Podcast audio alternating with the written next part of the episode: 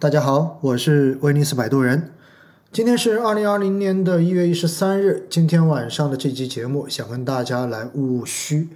为什么想到务虚呢？因为按照原来的计划呢，会继续跟大家剪辑，跟两个优秀的科技赛道的基金经理当时做直播的这种观点。但是呢，在昨天那期节目放上去之后，我发现有朋友。在下面的留言评论说，还是要放一些实时性的东西上来。这个节目都已经是半个月之前了，当然哈，这个节目是在二零二零年十二月二十八号那一天所录制的，确实也已经是半个月之前，而且是一年之前的事情了。那于是他就说呢，在过去这半个月，市场都已经涨了很多了，所以这些东西听的已经过时了。那我看完之后哈，我本来准备回复一下，但是呢，我后来想想，还是干脆。用一集节目的方式来就这个问题做一个回应。其实哈，我发现大家平时问问题问的最多的，每个人都是处于自己对于市场的不同认知而发出自己的问题。比如说，我在喜马拉雅上面已经录了五百多集节目，对于顶头方方面面其实都已经讲过一遍了。但是有很多新的朋友可能来了之后，只是从最新的节目开始听起，于是就会问到很多关于定投基础的问题，而这些问题。在前面的那三四十集，其实都能够找到答案。那回过头来呢，在后面这些集，大家会发现更多的都是关于各个赛道跟大家进行的解释跟拆解。而这些赛道拆解，为什么我会采取去剪辑，请到基金经理们过来聊这些赛道的这些节目呢？而不是我自己傻傻的跟大家一个赛道一个赛道的讲呢？其实。原因就在于，因为在单赛道的研究上面，其实作为我一个个体是没有那么多的精力去研究进去的，因为每个人的能力都有边界，而作为基金经理，因为他们各自钻研了某一个具体赛道，所以相对而言，他们对这个赛道的认知以及对这个赛道里面的这些机会，包括时机，他们都有更加直接感官和理性上面的这种认知。所以我才会采取在威尼斯星空夜话直播中间不断的邀请那些我自己觉得比较好的基金经理来跟大家就每个行业进行相关的这种梳理跟讲解，而也正是因为基金经理们他们平时的交流跟沟通更多的是处于投资这样的角度去进行相关的这种表述，所以回过头来呢，很多的时候一集节目的信息量过大。而导致大家只是听了个热闹，听完之后，其实对于相关的这种知识点，并没有比较好的去掌握，因此我才会在整个专辑中间去尝试着把它截成更短的一个部分，而每一集更短的内容，可能中间都包含了一个知识点或者几个知识点，一般我都会把它写在标题里面，或者说在这一集节目的简介中间去讲到这一集主要讲的是什么观点。因为现在是一个碎片化的时代，大家可以用比较短的时间去进行收听，并且能够用比较聚焦的方式去理解对于单一赛道中间某几个要点的理解，这才是我做这些节目的初衷。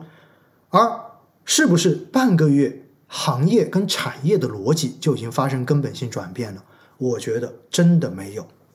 现实中间对于一个产业的看法，对于一个产业投资机会的看法，有可能是延续几年的。所以，其实大家如果真的有认真听我过往的这些节目，你会发现，对于行业投资机会的这种描述，我往往包括基金经理也是，我们都是以一种中长期的视角来进行评述，而不仅仅是他讲他在接下来一个星期或者接下来半个月、接下来一个月会发生什么事情。因为投资永远都是应该以中长期的逻辑来进行整个体系的构建。而不是说天天追热点，天天听消息，听风便是雨。因此，我并不认为半个月前的节目剪辑出来之后就已经过时了。如果相关的这种观点我自己认为已经过时了，我也就根本不会再花时间去剪辑出来，并且还把它上传到我自己的专辑里面。因为如果这样子做，那岂不是我自己砸自己的招牌吗？所以大家可能在听我的节目过程中间觉得一点都不过瘾，为什么？从不推荐产品，而且也从不会跟大家拍脑袋判断说明天到底是涨还是跌。而现实中间其实最不用动脑筋的方式就是去抄一个作业，问一问到底有没有代码可以提供给我，然后满怀信心、满怀希望的跟着买进去。赚了钱之后说一句：“哇，这个大 V 真牛逼。”那如果亏钱之后就到处去跟别人说这个家伙就是个骗子，大家一定不要相信。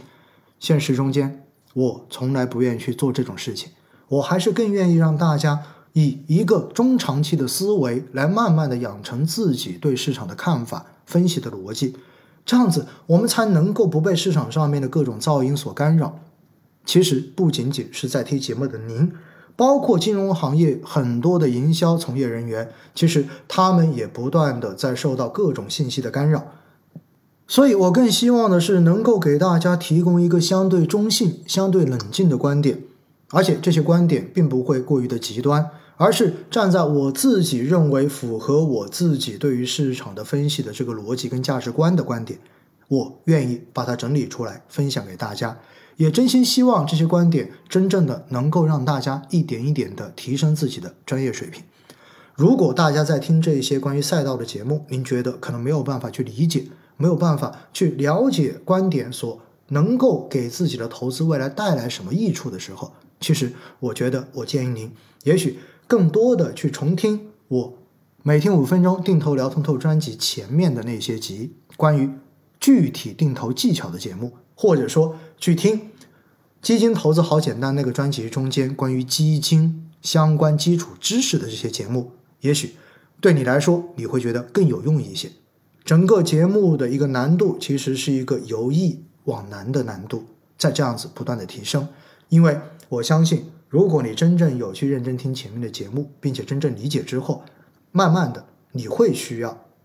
根据市场的变化而了解不同行业到底会因时代、因环境、因政策发生怎样新的转变。而当我们慢慢的了解了内在的逻辑之后，我们就可以适当的对未来的市场做出符合自己判断逻辑的预测。这不就是我们专业提升的结果吗？所以今天用一集的时间跟大家来务虚，来聊一聊为什么这些节目我会这样来剪，为什么我会去把这些节目重复的去推送给大家，原因就在于此。希望大家真的能够投资顺利，不要去追热点，让我们保持着一颗越来越平静安定的心，来真正的长久的分享中国资本市场发展所能够带来的红利。